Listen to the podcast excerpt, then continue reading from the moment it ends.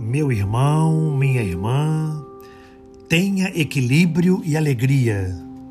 Saiba ser reconhecido.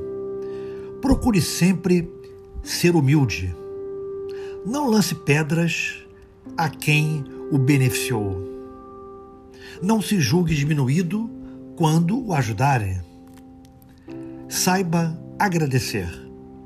Quebre-se orgulho e receba com gratidão o auxílio que lhe derem.